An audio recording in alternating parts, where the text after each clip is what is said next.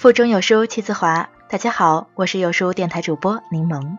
有书致力于打造一个高质量的领读平台。如果您关注了有书，但还没有加入到有书共读群，您可以点击有书公众号菜单“我要报名”按钮，立即加入有书共读，与众多优秀的书友一起组队对抗惰性。今天分享的文章来自于全永军的《皇帝和教皇到底谁大》。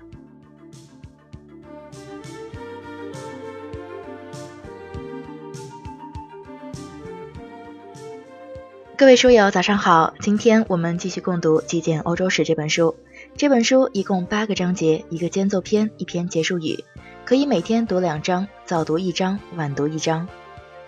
建议今日早读读完第六章，第一百五十八页到第一百八十页。公元四百七十六年，西罗马帝国灭亡，东罗马帝国一直存在到一四五三年。在这期间，罗马有一个教皇，君士坦丁堡有一个皇帝，彼此形成了两个权力中心，共同治理基督教江山。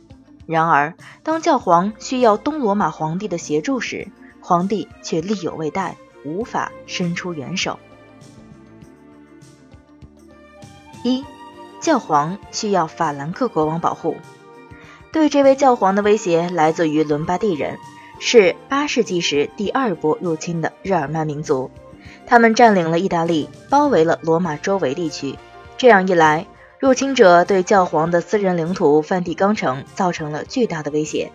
今天的梵蒂冈城仍旧存在于意大利内部，面积很小，但却不属于意大利。教皇不愿意臣服于伦巴第人，于是向东罗马帝国国王求援。但东罗马帝国正应付着穆斯林的入侵，无暇他顾，教皇只好转而求助先前在欧洲建立国家的法兰克王国。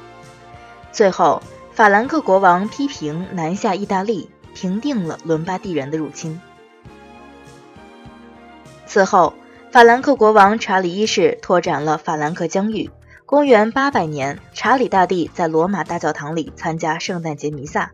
仪式过后，毫无预警地通过教皇之口宣布自己是皇帝。教皇找了个理由，去除了东罗马帝国皇帝的合法性。二，欧洲文明靠查理保护。查理大帝强调教育的重要性，他本人就孜孜不倦地学会了阅读拉丁文，但书写始终有困难。他深知帝国是一股文明力量。查理大帝虽然自我教育的成效不彰，但他提倡教育。对饱学之士鼎力支持，他下令四处搜寻经典进行抄写。当今留存于世的拉丁文作品几乎都是查理大帝掌政时期的复制本。查理大帝的统治没有官僚体系和宪法基础，政府施政都靠领袖个人权力来维持。查理大帝死后，土地被分给了后代子孙，他的几个子孙内讧互斗，帝国从此一分为三，西边变成了如今的法国。东边变成了今日德国的原始地，再加上维京人入侵，查理大帝的治国方略荡然无存。当初查理大帝派出的管理领土的伯爵、公爵也都自立门户，欧洲重新回到罗马父王初期的局面，权力大而分散，国王必须先降服山头分立的伯爵、公爵，才可能让强大的王国重现人间。查理大帝的帝国消失了。教皇也失去保护他的强人，度过了一段得过且过的日子。哪个地方王侯支持他，他就加冕谁为王。直到公元962年，由查理旧帝国分出去的德意志境内，终于出现了一个强大的新王奥托一世。教皇为他戴上了罗马帝国的皇冠。此后，无论哪个德王登基，受教皇加冕后，也兼任罗马帝国的最高元首。这就是后来的神圣罗马帝国。三，皇帝巴结地方角头。当时的欧洲只有德意志的国王是选出来的。入侵罗马帝国之前，日耳曼民族的传统就是继承制与选举制混合，其目的是为了确保国王留着优良战士的血液。法国因为生出的儿子都挺能干，所以选择了世袭制。德意志国王恰恰与此相反，所以只能选择选举制。渐渐的，德意志的王位就由几个德意志家族的王储包办了。教皇与皇帝的权力与日俱增，彼此互相推动。皇帝捍卫教皇地位，偶尔也插手罗马教务，以免投机人士坐上教皇的宝座。教皇则借着给皇帝加冕、赐予罗马皇帝封号的机会，使皇帝权威日增。但是，十一世纪以后，这对拍档开始反目，因为教皇坚持教会事务由罗马治理，国王和贵族不能插手。天主教在每个地区都有主教，他们掌控大片土地，这是教会的收入来源。有时候，国土三分之一都掌握在教会手里，德意志地区更是接近一半。于是，拥有世俗权力的人开始虎视眈眈，急于影响有能力施展莫大教权的主教。四，教皇把皇帝赶出教会。一零七三年，教皇格列高利七世公开宣称，以后主教都将由他指派，其目的是恢复和稳固罗马教廷的权力。神圣罗马帝国的皇帝亨利四世对此进行反对。称这个职位还是由他安排，于是格列高利七世宣布开除他的教籍，赶出教会。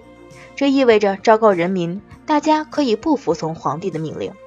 贵族和王公大臣早就想脱离皇帝的控制，如今发现皇帝被逐出教会，从此可以不再理会皇帝，莫不心头大乐。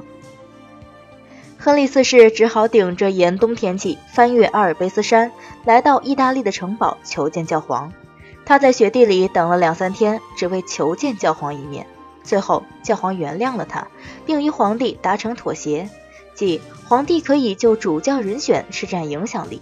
这样一来，王公贵族脱离皇帝掌控的势头才得以压住。此后，皇帝与教皇之争持续了很多年，但始终僵持不下，从来没有一方取得完全的胜利。双方都承认彼此的存在，争的只是彼此相对的权利。这是西罗马帝国一个非常重要的特色，也是与东罗马帝国的分野所在。虽然东罗马帝国也有皇帝和主教，但他们的最高主教是由皇帝指派。西罗马帝国的教皇和主教常年争斗，其结果是地方势力逐渐扩大，他们根本不把君王放在眼里。近代欧洲两大脱胎换骨的运动——文艺复兴和宗教改革。发生在意大利和德意志，就与上述现象有关。意大利城邦彼此之间武力征伐，也相互竞技；艺术上彼此攀比，才智之士荟萃于一地。如此特殊的条件，使重建古代世界计划成为可能。这个计划就是文艺复兴。宗教改革的领袖马丁·路德也曾被皇帝宣布为异教徒，要求逮捕。萨克森选帝侯腓特烈藏匿了路德。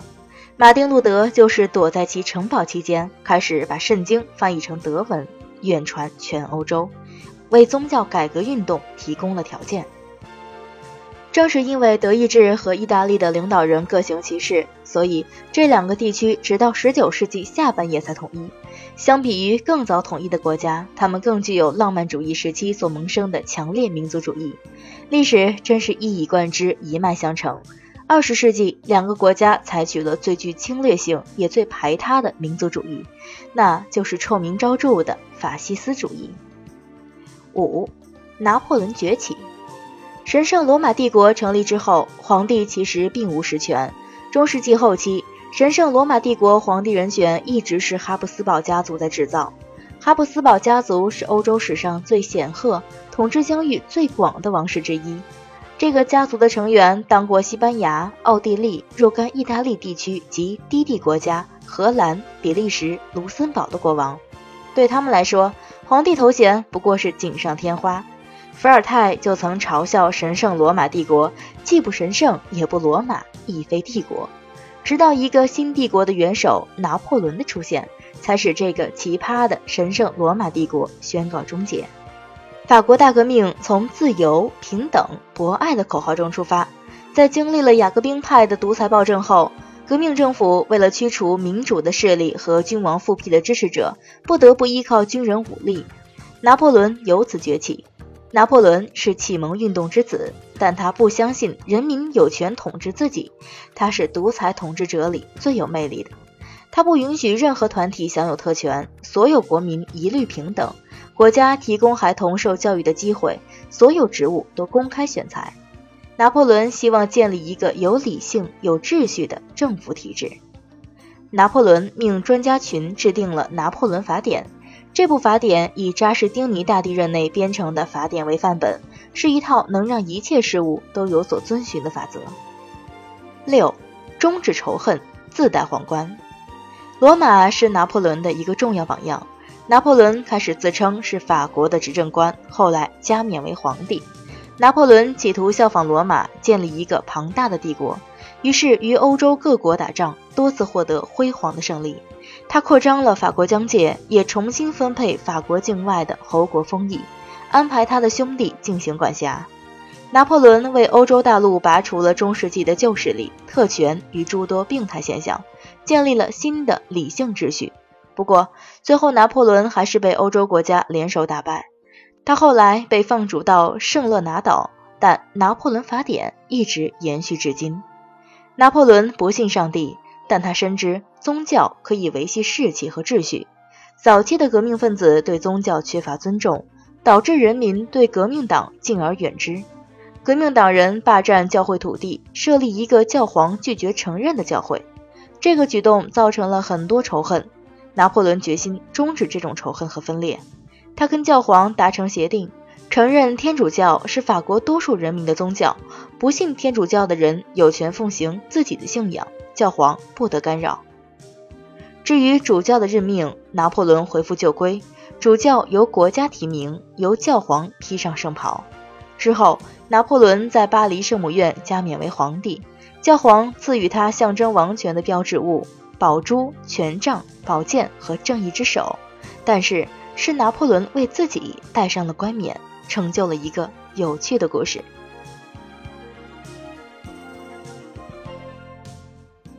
各位书友，今天的早读到这里就结束了，记得阅读原文打卡签到哟。我们晚读时间再见。